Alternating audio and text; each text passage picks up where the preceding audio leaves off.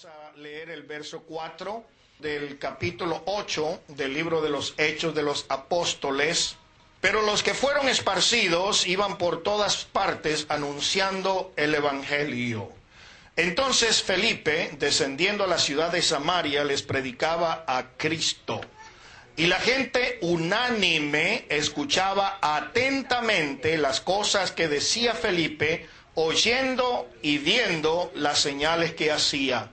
Porque de muchos que tenían espíritus inmundos salían estos dando grandes voces y muchos paralíticos y cojos eran sanados, así que había gran gozo en aquella ciudad. Hasta aquí la lectura de la palabra del Señor. Únase conmigo una palabra de oración. Amado Dios, Padre bendito, te damos gracias, Señor, por el hermoso espíritu de tu presencia que se mueve en esta noche aquí en este lugar. Gracias por cada asistente, por cada persona que ha aceptado esta invitación para estar aquí en este santuario.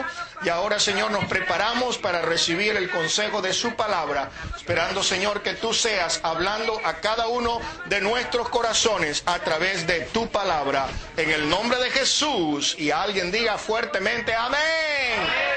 Tenga la bondad de tomar sus lugares. En este pasaje de la escritura vamos a encontrar cosas muy importantes que debemos nosotros de poner atención. En primer lugar, entendamos una cosa, que el pueblo de Israel era una nación muy racista. Ellos se consideraban que por haber sido los elegidos de la bendición de Dios, por haber recibido la promesa a través de Abraham, ellos eran especiales, ellos eran diferentes, y en realidad lo eran. Pero llegaron al punto en que empezaron a envanecerse más en la bendición y la promesa de Dios que en aquel que le había dado la promesa. Y por eso se hicieron racistas en el sentido de que al considerarse como una raza especial, empezaban a menospreciar, a despreciar a todos los demás. Recuerdo aquella ocasión cuando el apóstol Pedro recibió una invitación para ir a la casa de un cinturión romano llamado Cornelio, y si no hubiese sido porque Dios le dio una revelación por medio de una visión, él tal vez no hubiese aceptado esa invitación. Pero el Señor le había dicho a Pedro, lo que yo he limpiado, tú no debes llamarlo inmundo. Van a venir a buscarte, yo quiero que tú vayas. Cuando él llegó a la casa de Cornelio, lo primero que sale de su boca es simplemente decir, bueno, ustedes saben que es una abominación para un judío entrar en la casa de un gentil. Pero amados hermanos y amigos, el Señor no es un Dios que hace acepción de personas. La palabra de Dios nos dice que el Señor Jesucristo vino a lo suyo y los suyos no le recibieron. Pero a todos cuantos le recibieron, a los que creen en su nombre, Él les dio la potestad de ser hechos hijos de Dios. En una ocasión el Señor Jesucristo dijo, yo tengo un rebaño diferente, voy a otras ovejas que son de otro rebaño. Algunos piensan que Él se estaba refiriendo al mundo gentil. Pero el Señor Jesucristo, amados hermanos y amigos, nos da a entender a nosotros que cuando Él vino encarnado en ese tabernáculo humano que se llama el Hijo de Dios, al cual se le dio el nombre de Jesús y se le apodó el Cristo, que significa el ungido de Dios, esa manifestación terrenal o esa manifestación material de la divinidad, el cual es la persona de nuestro Señor Jesucristo, Él no vino al mundo para salvar a los judíos. La Biblia dice por medio del apóstol Pablo que la salvación viene de los judíos porque de ellos eran las promesas, los pactos, la promulgación de la ley. Pero el Señor Jesucristo vino a salvar algo mucho más grande que simplemente una nación o un pueblo. Porque la Biblia dice, de tal manera amó Dios al mundo que dio a su Hijo unigénito para que todo aquel que en él crea no se pierda, mas tenga vida eterna. Aquí hablamos acerca de un mundo que está involucrando no solamente a los judíos, sino a todas las razas del universo. Y damos gracias a Dios por eso. Nuestro Dios no es un Dios que hace excepción de personas. Nuestro Dios no es un Dios que tiene favoritismo ni preferencia por ninguna raza, color, nacionalidad o posición social. Y damos gracias a Dios por eso, porque de otra manera muchos de nosotros hubiésemos sido excluidos de esta maravillosa bendición de conocer el amor de Dios. Y una de las razas más aborrecidas que había en el tiempo de Jesús era la ciudad o el país, eh, el pueblo de los samaritanos. Los samaritanos eran aborrecidos por los judíos, aún más que los gentiles. La palabra del Señor nos dice en el libro de Hechos capítulo 1 y verso 8, ustedes van a recibir poder y van a ser mis testigos, no solamente en Jerusalén, sino también en Judea. Incluye la palabra Samaria y hasta lo último de la tierra. El Señor había dado ese mandamiento también cuando dijo, ir por todo el mundo y predicar el Evangelio a toda criatura. No se estaba refiriendo exclusivamente a la nación judía o al país hebreo, pero también estaba hablando de todos los gentiles, incluyendo los samaritanos. Amados hermanos y amigos, cuando el Espíritu Santo se derramó en el día de Pentecostés, comenzó la iglesia. Ese fue el día cuando se dedicó, se abrió, se inauguró el periodo de la gracia a través del sacrificio de Jesucristo. Antes de eso, el hombre estaba sujeto a ofrecer sacrificios de animales y a cumplir la ley. Pero en el momento en que Jesucristo murió y resucitó, comenzó una nueva etapa en el momento en que el Espíritu Santo desciende sobre los que estaban en el aposento alto, las puertas de la iglesia se abrieron para el mundo entero. Los primeros convertidos fueron judíos, los primeros creyentes que recibieron el Espíritu Santo fueron judíos, los primeros creyentes que fueron bautizados en el nombre del Señor Jesucristo fueron judíos y comenzó un gran avivamiento en medio de ellos allí en la ciudad de Jerusalén. El primer sermón de Pedro, tres mil personas se bautizaron, más adelante cinco mil personas se convirtieron y en poco tiempo la iglesia en Jerusalén estaba llenando toda aquella región con el mensaje del Evangelio. Y qué hermoso es estar en medio de un gran avivamiento. Qué bonito es estar donde hay orquestas y músicos y salmistas y cantantes que hermosean la alabanza en los servicios. Qué bonito es estar en medio de una gran multitud. Siempre me acuerdo en una ocasión cuando le preguntaron a una persona que salía de un centro comercial donde había una tienda que mucha gente iba a comprar y le preguntaron, ¿por qué usted cree que mucha gente viene a comprar a esta tienda? Y la respuesta que dio esta persona fue, yo creo que mucha gente viene a comprar a esta tienda porque mucha gente viene a comprar a esta tienda. En otras palabras, lo que quería decir es que donde hay una gran multitud, se amontona más gente. Y ahí estaban los discípulos bien cómodos, bien tranquilos, bien contentos, bien bendecidos, pero se habían olvidado que la palabra de Dios estaba para cumplirse, estaba para obedecerse. El Señor no les había dicho quédese todo el tiempo en Jerusalén. No, Él les dijo quedaos en Jerusalén hasta que. Quedaos en Jerusalén hasta que. ¿Y cuál era ese hasta qué? Hasta que seáis investidos del poder de lo alto. Una vez que ellos recibieron el bautismo del Espíritu Santo, no era para quedarse en Jerusalén, no era para estar ahí en bola donde había toda esa gran multitud de creyentes, sino que era para salir a otros lugares donde la palabra del Señor todavía no había llegado. Y hermano, fue necesario que el Señor sacudiera aquella iglesia con una persecución tremenda, una persecución que comenzó a atacar la iglesia al punto que habían soldados que entraban casa por casa buscando creyentes y los eh, metían en las cárceles sin importarles si eran hombres o si eran mujeres, los metían presos solamente por ser creyentes en el Evangelio de Jesús, solamente por haber hecho confesión de que ellos aceptaban aceptaban el sacrificio de Jesús como el único sacrificio necesario para que sus pecados fueran perdonados y comenzar una nueva vida en la presencia del Señor, en comunión con Dios.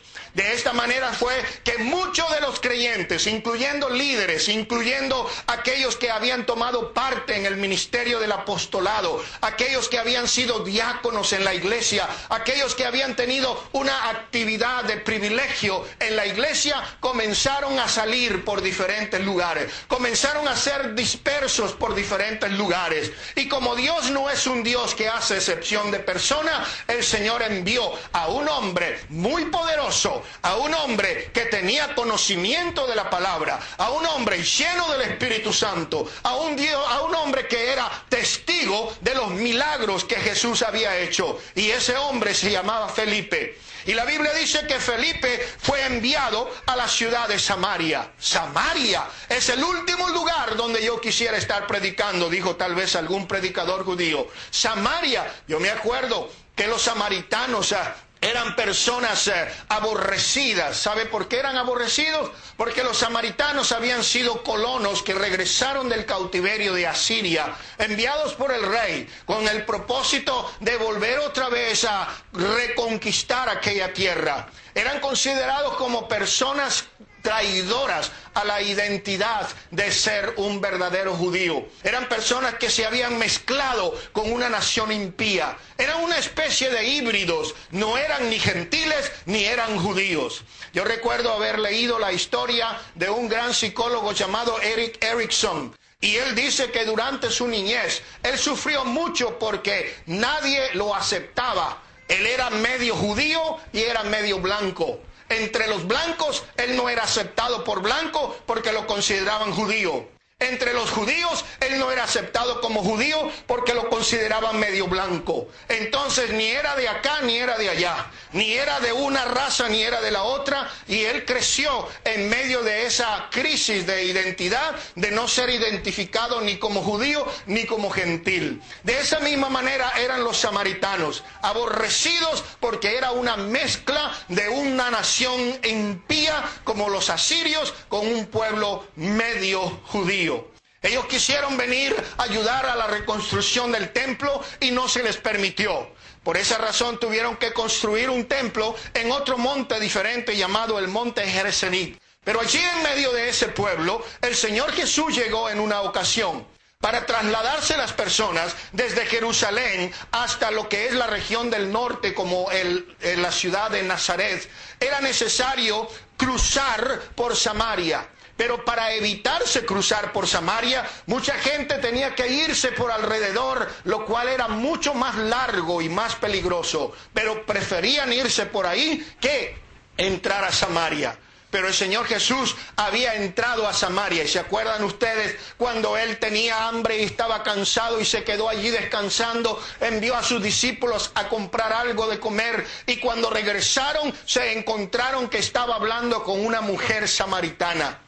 ¿Qué le dijo Jesús a la samaritana? Le dijo, mujer, dame un vaso de agua que tengo sed. La mujer sorprendida se dirige a él y dice, ¿cómo tú te diriges a mí siendo que yo soy una mujer samaritana? Porque entre samaritano y judío no hay trato. Esa fue la introducción. Pero amados hermanos, nosotros sabemos que cuando el Señor comenzó a desarrollar una plática, un diálogo con esta mujer, ella aceptó que Jesús era un profeta enviado por Dios. Y se fue al pueblo y hablaba con todas las personas y le decía, he encontrado a un hombre que me ha dicho todo. Este es el enviado de Dios, este es el Mesías, este es el Cristo. Vengan para que lo escuchen. Ya la semilla del Evangelio había sido sembrado en Samaria. Ahora era tiempo de ir a recolectar la cosecha. Eso fue lo que hizo Felipe. Felipe se fue a Samaria no por su propia cuenta, sino que fue enviado, empujado por el Espíritu de Dios, porque el Señor sabía dónde estaba la necesidad. Estimado hermano, estimado amigo, no es simplemente una casualidad el hecho de que el Señor haya puesto este centro de predicación y de adoración aquí en esta parte de la ciudad. Hay muchas iglesias alrededor, pero Dios ha abierto este lugar porque ha sido en su perfecta voluntad para servir como una puerta de escape, como un refugio en medio de la tormenta, como un faro que te alumbre en medio de la oscuridad. Para eso el Señor ha puesto este lugar y no ha sido casual ni coincidencia que Dios te haya traído a este lugar, porque en los planes de Dios todo es perfecto y todo tiene un propósito. ¿Alguien dijo amén? Gloria al Señor. Una cosa hermosa que yo veo aquí, hermanos, en primer lugar es que Felipe no se hizo rebelde. Felipe no comenzó a alegar con Dios. ¿Cómo es posible que tú me mandes a ese pueblo de gente impía y pagana? Porque ahí es donde está la necesidad, querido amigo. El Señor Jesús dijo, el que está sano no necesita de un doctor, pero el Señor nos ha enviado donde hay necesidad, donde hay gente enferma, tal vez no solamente del cuerpo, pero gente enferma del alma y del espíritu. Y ahí está el doctor de doctores, el médico por excelencia, para sanar, para curar, para perdonar y para hacerte una persona diferente. Alguien alabe el nombre del Señor. La Biblia dice que Felipe llegó a Samaria, descendió a la ciudad de Samaria, inmediatamente él comenzó a predicar un mensaje. La Biblia dice que iban anunciando el Evangelio. Hay muchos evangelios hoy en día. Hay evangelios que predican diferentes mensajes. Hay evangelios que predican diferentes caminos. Hay evangelios que hablan acerca de cosas que no tienen nada que ver con la palabra del Señor. En el libro de Gálatas el apóstol San Pablo nos habla de un evangelio. Y él dice, si uno de nosotros o un ángel del cielo os anunciare un evangelio diferente del que os hemos anunciado, sea anatema. Alguien glorifique el nombre del Señor. ¿Qué significa la palabra evangelio? Simplemente significa las buenas noticias. Buenas noticias pueden ser cosas como, oye papá, me acaban de proponer matrimonio y es un hombre muy rico y muy famoso. Esa es una buena noticia. Oye, mijita, me acaban de dar un aumento de sueldo. Esa es una buena noticia. Pero cuando hablamos del Evangelio, estamos hablando de buenas noticias, pero diferente. La buena noticia que tenemos es que Jesucristo vino al mundo para salvar a lo que estaba perdido. El Evangelio es muy sencillo. El Evangelio es tan sencillo que cualquier niño de primer grado puede entenderlo. No necesita usted ser un doctor universitario para poder entender los grandes enigmas filosóficos del Evangelio. No, el Evangelio es sencillo. La Biblia dice que Cristo vino al mundo. Dios se manifestó en carne, habitó en medio de nosotros. Tomando forma semejante a la nuestra, se humilló hasta la muerte y muerte de cruz. Ese es el primer punto importante del Evangelio. Jesucristo murió y derramó sangre por los pecados de la humanidad. La palabra del Señor dice que Él fue sepultado y al tercer día resucitó y ascendió a los cielos y está sentado en el trono del Dios Todopoderoso. Algunos insinúan que Él está a la mano derecha del Padre. Pero cuando la Biblia dice de mano derecha, está hablando de autoridad y poder.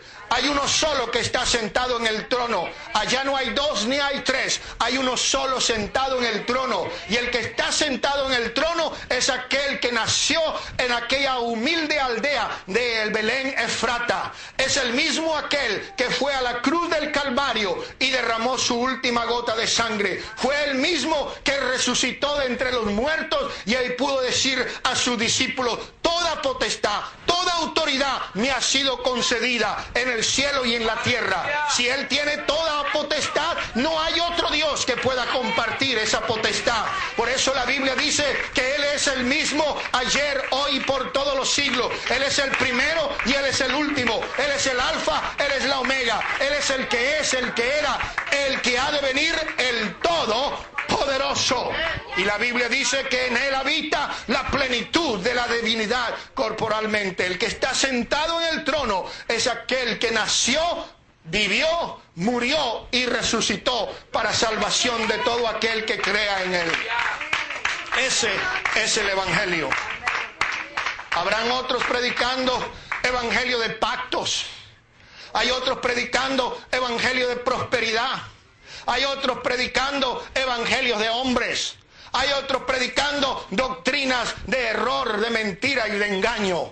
Pero la iglesia verdadera es una iglesia que predica el Evangelio. Aleluya.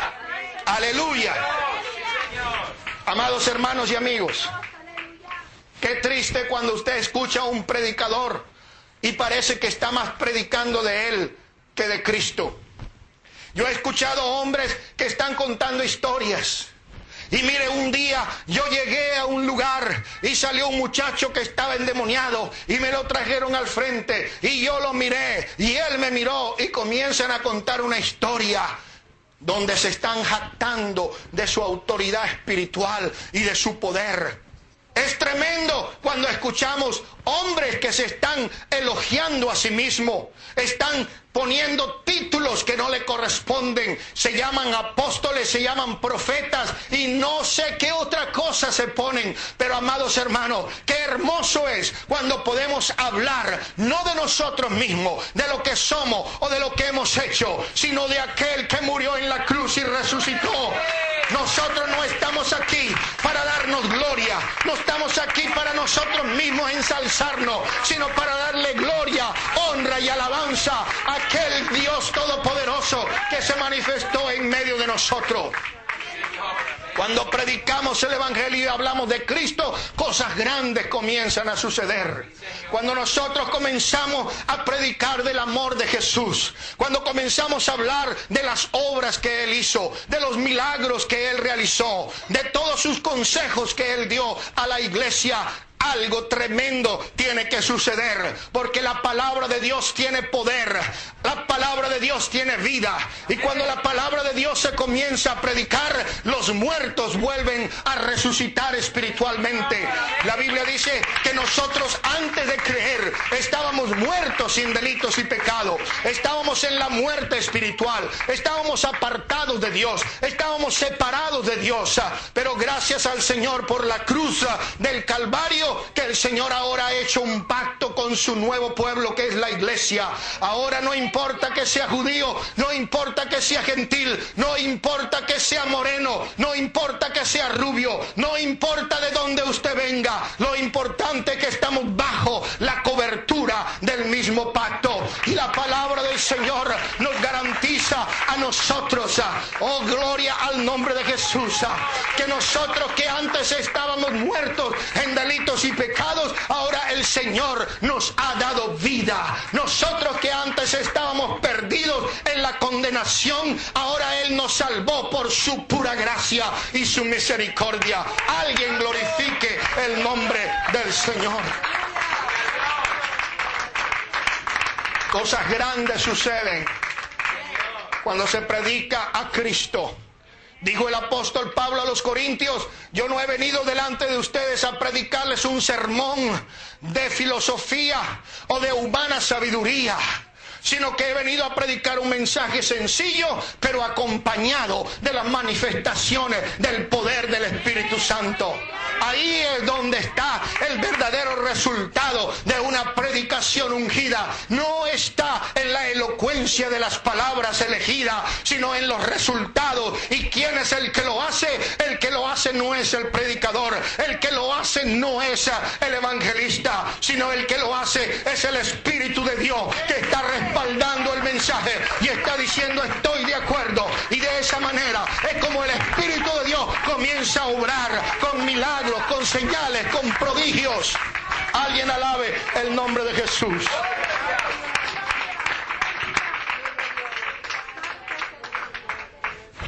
En esta noche, el Señor quiere decirle a una persona que se encuentra aquí en este lugar, tal vez usted ha venido perdido, tal vez usted ha venido sin saber ni siquiera aquí ha venido, pero el Señor te dice, has llegado al lugar donde yo quiero que tú estés.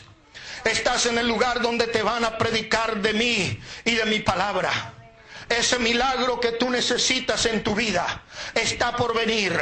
Pero primero es necesario que tú escuches atentamente las cosas que Dios te va a hablar por medio de su siervo. Alguien diga amén. Allí en Samaria había un hombre llamado Simón que le apodaban el mago. Era un hombre que sabía muchos trucos de magia.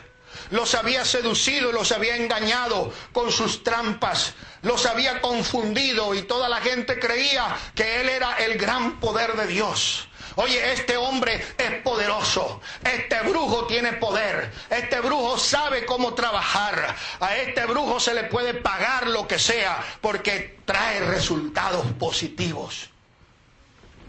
He conocido gente que se dedica a explotar la fe de los pobres incrédulos y les ofrecen una limpia, les ofrecen un trabajo. Mire, si quieres que te vaya bien en el negocio, deja venir aquí a hacerte un trabajo para que te vaya bien y prosperes. Tú quieres que tu esposo esté amarrado a tus, a, a tus faldas. Déjame hacerte un trabajo. Te va a costar caro, pero vale la pena. Van gente y sacan dinero y se lo dan a esos charlatanes creyendo que van a hacer un buen trabajo para que usted obtenga lo que quiere. Yo necesito un novio, necesito una novia. Quiero que me haga un trabajo para que yo consiga a alguien. Amados hermanos y amigos, el diablo tiene poder para confundir y para engañar. Pero en esta noche estoy hablando de uno que es más poderoso que mil diablos juntos. Yo estoy hablando de uno al cual usted no necesita pagarle mil dólares para que le haga una limpia, para que le vaya bien en su matrimonio, en su trabajo o en su negocio. Porque nosotros creemos en un Dios que tiene poder para hacer cosas grandes y maravillosas que a usted no le cuesta más que fe, creer y verá usted los resultados. A su nombre. La persona comenzaron a escuchar atentamente las cosas que Felipe predicaba, oyendo y viendo las señales. Yo quiero decirte algo, hay gente que anda buscando señales. Tal vez usted se encuentre aquí en esta noche pidiendo una señal, pidiendo un milagro. Y hay muchos que dicen que los incrédulos andan detrás de las señales. Pero otros dicen que las señales andan detrás de los creyentes. Nosotros no andamos buscando una señal para creer. Nosotros creemos porque hemos visto las señales. Aleluya su nombre. Tomás, el discípulo de Jesús, el mismo que había dicho, yo no creo que lo que ustedes me están diciendo es verdad, hasta que yo no lo vea con mis ojos y meta mis dedos en sus ah, ah, hoyos ah, de las manos y meta mi mano en el hueco de su costado, yo no voy a creer. Pero ocho días después, en un culto como esto, el domingo por la tarde, dice la palabra del Señor que estaban todos reunidos y ahí estaba también Tomás y se apareció Jesús, fue derechito donde estaba Tomás y lo llamó y le dijo, Tomasito, ven ahora y mete tu dedo aquí en los huecos de mi mano y mete tu mano en el costado para que no seas incrédulo, sino creyente. Y Tomás cayó de rodillas y dijo, Señor mío y Dios mío, ahora creo. Pero el Señor le dijo, cree, no seas incrédulo. Grandes cosas van a pasar en tu vida. Pero para eso es necesario que escuches atentamente la palabra. Tal vez hay alguien aquí en esta noche que está oyendo el ruido, está oyendo la bulla, está oyendo voces, pero no está oyendo la palabra. En una ocasión dice la Biblia que se le apareció el Señor a Pablo cuando iba camino a Damasco. Y había una gran cantidad de personas que iban con Pablo. Y la Biblia dice que Dios habló a Pablo y le dijo, ¿quién? Hey, ¿por qué tú me persigues? Y digo, Pablo, ¿quién eres? Y la voz le digo, yo soy Jesús a quien tú persigues. Dura cosa te es dar cosas contra el aguijón. Pablo testifica posteriormente que toda la gente que andaba con él oyeron el ruido, oyeron el trueno, oyeron algo, pero no comprendieron las palabras. Las palabras las comprendió Pablo porque él escuchó atentamente la voz de Dios. Tal vez alguien aquí en esta noche está oyendo el ruido. Tal vez aquí alguien esta noche está oyendo un palabrerío. Tal vez usted está diciendo ya que se calle para irme a mi casa. Pero te quiero decir en esta hora, si tú atentamente escuchas la palabra, si tú atentamente estás poniendo atención a las cosas que Dios está hablando a tu corazón, si tú estás oyendo esta palabra, yo te garantizo que si tú oyes con fe, Dios va a obrar en tu vida, porque la Biblia dice que y oír imposible agradar a Dios. Por eso usted esta noche necesita oír atentamente. Usted necesita poner cuidado. Usted necesita escuchar con su atención bien puesta en lo que Dios está hablando para que el Señor haga que esa fe que están haciendo en tu vida pueda obrar milagros. Porque yo te quiero decir una cosa, no hay nada imposible que Dios no pueda hacer en tu vida. Yo no sé cuál es tu problema, yo no sé cuál es tu enfermedad, pero sí conozco un Dios para el cual no hay nada difícil, para el cual no hay nada imposible. Y la palabra del Señor me dice que para el que cree todo es posible. Dele un aplauso bien fuerte al Señor en esta tarde.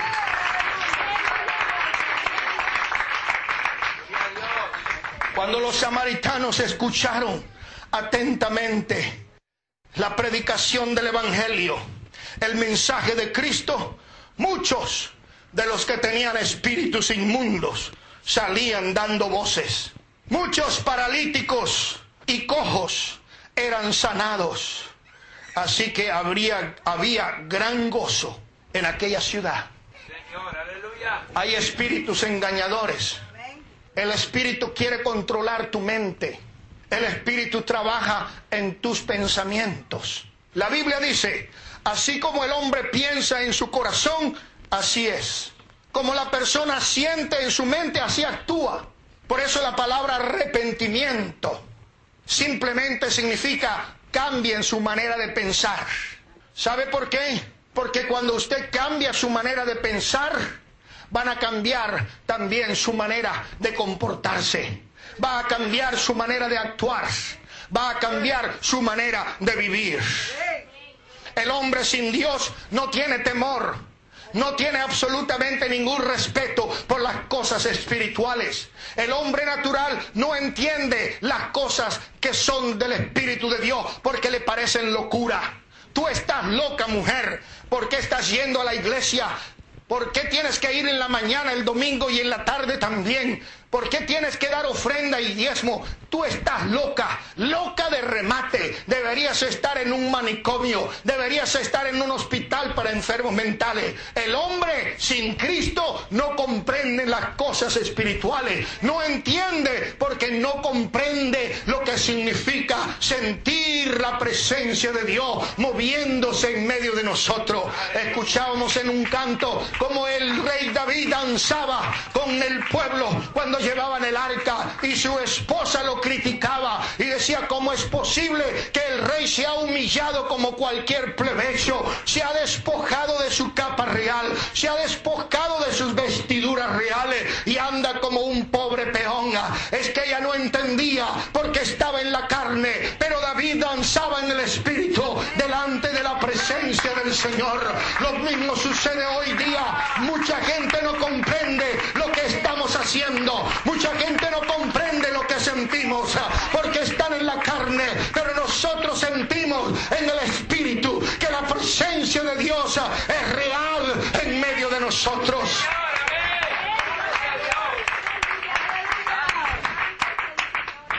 Espíritus inmundos, espíritus religiosos, espíritus de confusión, de engaño, de mentira, de error, doctrinas enseñadas por los hombres tradiciones.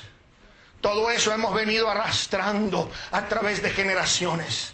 Yo nací en un lugar católico a la edad de ocho días, me bautizaron. A los cinco años recibí la confirmación. A los doce años hice la primera comunión.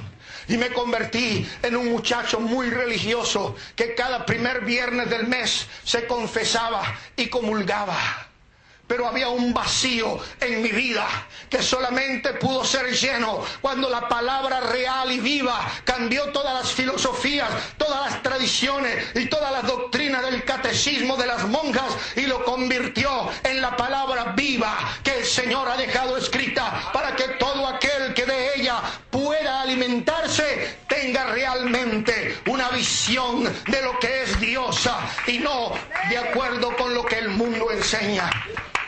Amados hermanos, Nosotros no somos engañadores ni hemos sido engañados. La Biblia nos dice, no se dejen confundir, no se dejen engañar por tradiciones de hombres, según la, elocuencia de hombres, según la tradición de hombres. Mas nosotros estamos hablando en esta noche según la palabra. Y este es el lema, este es el mensaje de la iglesia, que hable la palabra, que hable la palabra, que hable la palabra.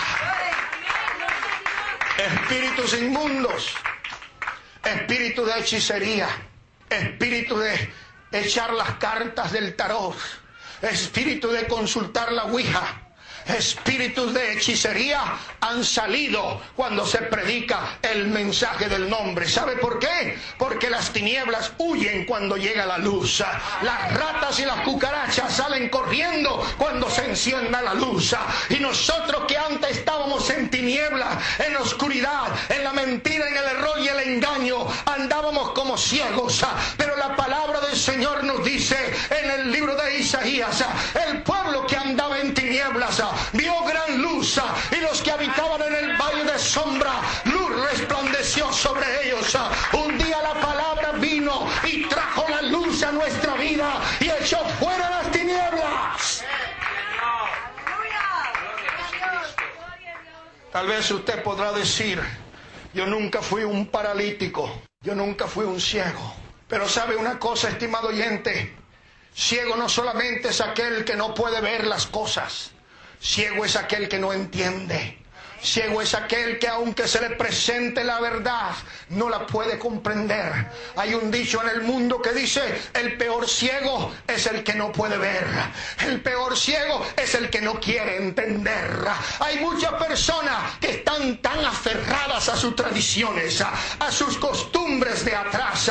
Dicen, no, en la religión de mis abuelos y de mis antepasados es donde yo debo estar. Pero yo vengo delante de ti a quebrantar esa maldición de idolatría, a quebrantar esa maldición de mentiras, porque hay un Cristo vivo, no un Cristo que está todavía colgado en una cruz como una estatua de yeso muerto. El Cristo que yo predico es un Cristo que vive, es un Cristo que reina, es un Cristo que tiene poder, es un Cristo que no necesita que su madrecita interceda por usted. Aleluya.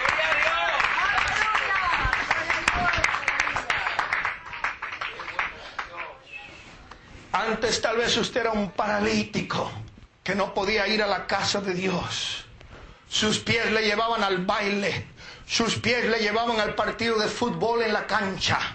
Oh, pero ahora esos paralíticos han sido curados. Y en lugar de que sus piecitos le lleven al baile, lo están trayendo a la casa de Dios. Qué maravilloso que en lugar de estar ciego como estaba antes, mirando lo que no edifica y lo que no conviene, ahora usted puede mirar la gloria de Dios. Le digo oh, el Señor Jesús a la hermana de Lázaro que estaba muerto, no te he dicho que si tú crees vas a ver la gloria amado amigo, querido oyente, cuando usted abre su corazón y comienza a creerle a Jesús, cuando usted lo comienza a recibir como su Salvador, lo comienza a aceptar como su pastor, lo comienza a aceptar como su compañero, cosas grandes van a suceder. Él va a cambiar la cerveza por una Biblia. Él va a cambiar la botella de tequila por un ignario. Aleluya. Él va a cambiar tu miseria en triunfo. Él va a cambiar tu llanto en gozo. Él va a quitar el luto de tu corazón y va a poner alegría. Algo sucede cuando usted recibe el mensaje del Evangelio. El versículo 8 del capítulo 8 dice, había gran gozo en aquella ciudad. Aleluya. There was great joy in that city. El gozo del cual el Señor dijo, el que cree en mí, como dice la escritura, de su interior correrán como ríos de agua viva. Y no estaba hablando de ríos de agua Santo que iba a recibir los que creciesen en Él. Hay gozo cuando usted recibe el Espíritu Santo. La Biblia dice, no se emborrachen con vino, en lo cual hay disolución, antes ser lleno del Espíritu Santo. Cuando usted se goza en el Espíritu Santo, parece que estuviera borracho, parece que usted tuviese un gozo que el mundo no puede dar. Hay un canto que dice, el gozo que siento yo, el mundo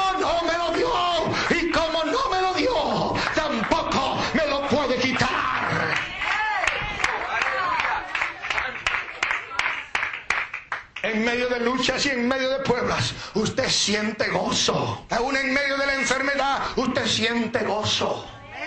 Aún enfrente a la muerte, usted siente gozo.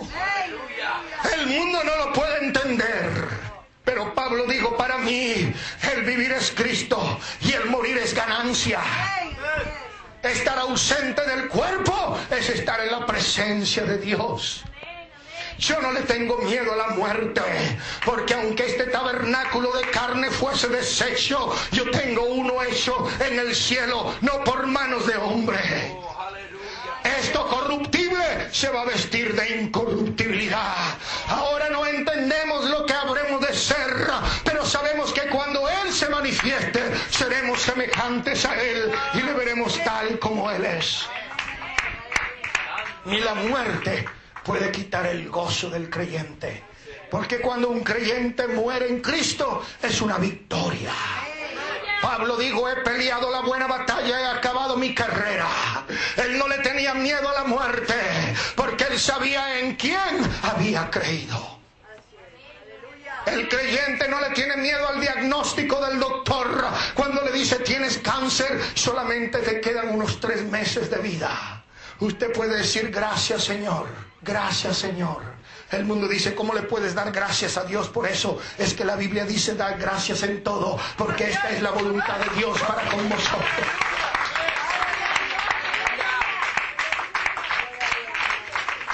Hay un pueblo que vive muy feliz. No vive feliz no más porque se ganó la lotería. No vive feliz porque todo marcha bien Vive feliz porque ha conocido al Salvador. No hay nada que pueda hacerte más feliz que saber que hay un Jesús que te ama. Que hay un Jesús que murió en la cruz por ti. Que hay un Dios de amor y misericordia que no quiere la muerte del pecador, sino que se arrepiente y viva. Si usted en esta noche se encuentra aquí en este lugar y todavía no le ha entregado su vida a Jesús, este es el mejor momento la Biblia dice, si oyeres hoy mi voz, no pongan duros sus corazones. No digan, hoy no, la semana que viene. Porque la palabra dice, hoy es el día de salvación. Hoy. Tal vez usted piense que tiene muchos años por vivir, pero solamente un instante nos separa de la eternidad. Usted puede salir de este lugar y no regresar nunca más. Y no crea que después de muerto usted puede salvarse, porque la Biblia dice, no te alabarán los que descienden a la sepultura, los muertos no alabarán a Dios. Una vez que usted muera sin haber aceptado a Jesús, sin haberse arrepentido de sus pecados, sin haberse bautizado en agua en el nombre de Jesucristo, sin haber recibido el bautismo del Espíritu Santo, solamente te espera una horrenda expectación de condenación. Pero qué tristeza que estando tan cerca de Dios, usted vaya a perder su alma para siempre. Qué triste que estando tan cerca de Dios, se pueda perder para siempre. Cuando hoy usted puede aceptar a Jesús. Aleluya. Así como lo recibieron aquellas personas. En el versículo 12 del capítulo 8 dice la Biblia, pero cuando creyeron a Felipe, que anunciaba el Evangelio del reino de Dios y el nombre de Jesucristo, se bautizaban hombres y mujeres.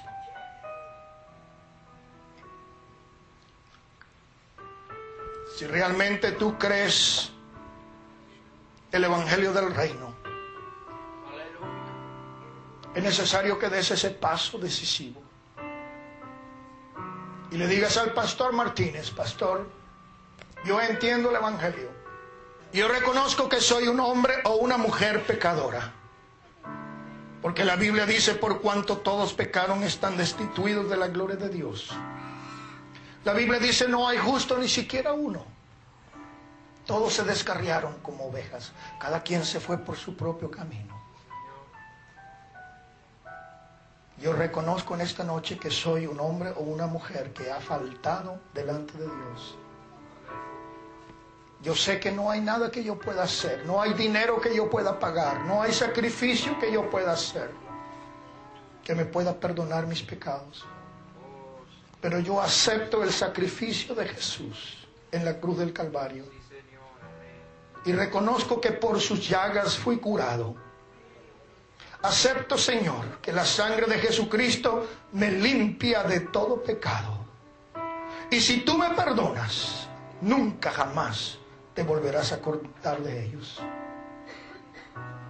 En esta noche yo te pido, Señor, que tú entres a mi vida. En esta noche yo te pido, Señor, que tú tomes control de mi mente. En esta noche te pido, Señor, que tú me ayudes a hacer lo que tú quieres que yo sea. Me arrepiento de todo.